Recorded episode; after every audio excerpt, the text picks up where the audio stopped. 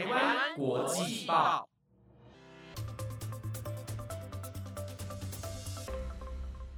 ，Hello，听众朋友们，大家好，我是主持人燕珍，欢迎来到留学派，很开心又跟大家相见啦。那上一集有跟大家做个自我介绍，毕竟我是新任的主持人嘛。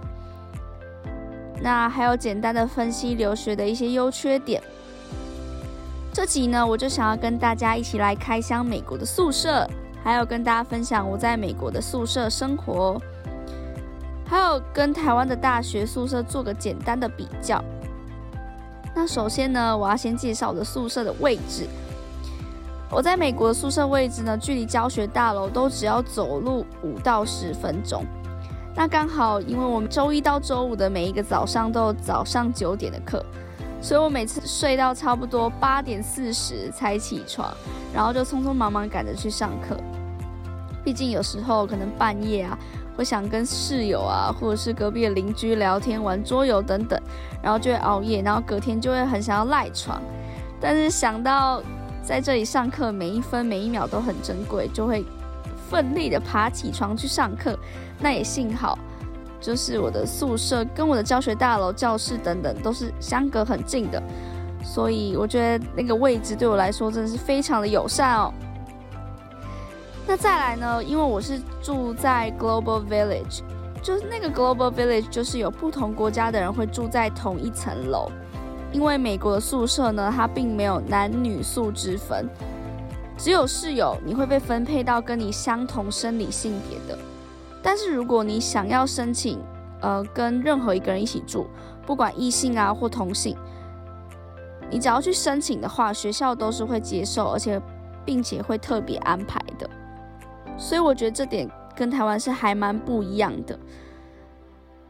那像是我记得我在入学之前呢，学校都会给每一个新生一个表格。那那个表格当中，你就他就会问你相关的问题，包括你的作息时间是什么时候。喜不喜欢有访客来到你的房间？还有你的读书习惯，你喜欢完全安静的空间，还是你可以接受一点点音乐？也会问你是会不会介意有人抽烟？那你假日的时候是喜欢跟朋友去 party，还是你喜欢 small group，就是小群体一起 hang out 这样子，小群体一起出去玩？所以这个表格当中都会调查你的一些生活习惯跟你的个性、你的习性，那学校就会帮你配对一个跟你比较适合的室友。那因为我也去申请，我希望我自己可以住在 Global Village，所以我的室友就是印度人。那他非常的热情，也很健谈，也很乐于跟我分享生活中的每一件事情。虽然我刚开始进去的时候呢，因为印度的口音就会比较难听懂。那就很难适应，刚开始就有一点语言障碍，我就有点挫折。但是我多跟他聊天，然后多多跟他相处之后，我就比较容易听得懂他在说什么了。所以我们的相处上的障碍、语言隔阂就比较减少一些。那虽然我们作息时间是完全不一样的，他可能都很固定的时间早睡早起，但我可能就是晚睡。但是我们都没有互相打扰到彼此，所以我觉得这点还蛮棒的。我们也相处的非常融洽，然后就过了一个学期，到现在还是非常想念我的室友，因为他还蛮照顾我的，就是他是一个很认真、很上进的室友，只要任何人功课上有什么问题，他都会想尽办法帮助他。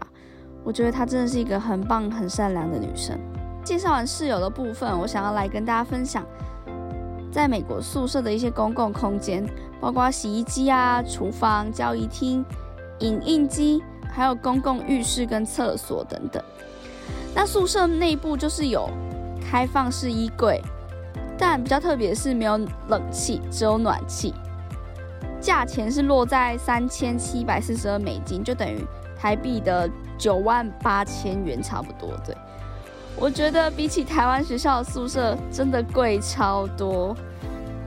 真的很贵，就是等于快十万台币一个学期。所以幸好我是以交换生的名义去留学，所以宿舍的部分我是完全不用支出，是由学校承担的。我觉得这点真的非常的棒，真的超级鼓励听众朋友们想要出国留学的，交换机会真的是一个很棒很棒的机会，千万要好好把握。前面有提到我住在国际村，顾名思义呢，就会有很多国际交流的活动，因为是会有好多国家人住在同一层楼，不管男生或女生。那活动的部分，我们就有三次的 Global Village 的 dinner，在这个晚餐上面呢，每一个人都可以去表单报名。如果你想要去筹备这一次的 dinner 的话，你就可以去报名。那我记得在这一学期办了三次，第一次呢就有中式的食物，还有印度的一些食物。第二次的晚餐就是一群法国人做法式食物给我们吃，从前菜、正餐到甜点，他都有告诉我们这些食物的由的的做法、由来，还有要怎么吃。所以我觉得。在这个活动上面真的非常的酷，因为你可以去认识到不同国家的文化，还有他们吃东西的习惯，还有他们都会吃些什么东西。第三次呢，我记得是我们都有吃到韩国辣炒年糕啊，还有韩式的一些呃牛肉啊等等。更酷的是，我跟我朋友一起做了台湾的珍珠奶茶分给大家喝，大家都超喜欢，毕竟真奶算是台湾的一个很大的指标吧。所以我每一次都很期待晚餐，因为都可以吃到各国很道地的食物，而且加上因为平常每一天都吃学餐，然后都吃腻了，哦，有这种免费的餐可以吃，我真的觉得超幸福的。那介绍完第一个活动的 Global Village 的 Dinner，接下来想要介绍的是 Global Village 的 Retreat，就是我们在这个活动上面呢，我们去湖边野餐啊，然后大家打排球啊，打羽球。还会玩一些团康游戏。那我想跟听众朋友们介绍一个，其中让我最印象深刻游戏，就是教授让我们分为八组，一组四个人，教授就会发游戏规则给各个组别。每一轮该组的获胜者就会到下一组，然后就会一直轮。那游戏过程呢，你完全不可以发出声音，你只能用比手画脚的方式来进行。加上过程中，每个人就开始发现，哎，教授给各组的游戏规则好像真的不一样。但因为不能讲话，你又没有办法。比方说，就像有些组他们的最大数字是 K，有些则是一，所以这样子在这个规则不同的状态下呢，大家就只能用比手画脚的方式去去沟通谁才是这一局的获胜者。所以这个游戏让我启发很大。因为我知道教授想要让我们了解，住在这个 global village 里面呢，每个人会因为不同文化的差异，有一些不适应跟争执。但他想要告诉我们是，只要我们静下来沟通啊，彼此包容，就像游戏中我们不能讲话，其实就有点等同于我们有语言隔阂。但是只要透过比手画脚，或是用非语言的方式来传递讯息，但只要用宽大的心胸去接纳这些不同的话。你就可以跟每一个人和平相处，所以我就完完全全的在这个游戏当中，真的收获超多，而且让我感受到，哦，原来跟这群来自不同国家的人相处，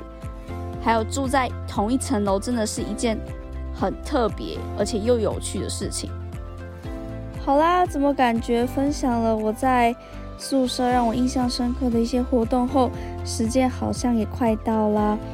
那我就先来预告一下下周六我会想跟大家分享什么好了。如果你好奇我们在交易厅都在做些什么呢？别忘了锁定我们下周六中午十二点的节目哦。还有也会拿台湾的宿舍以及美国的宿舍做个简单的介绍以及比较。如果你喜欢我们的节目，欢迎追踪台湾国际报的 IG 以及 YouTube 频道哦。也可以私讯 IG 的粉砖小编给予我们回馈哦。那我们下周六中午十二点在空中相会喽！我是主持人燕珍，大家拜拜。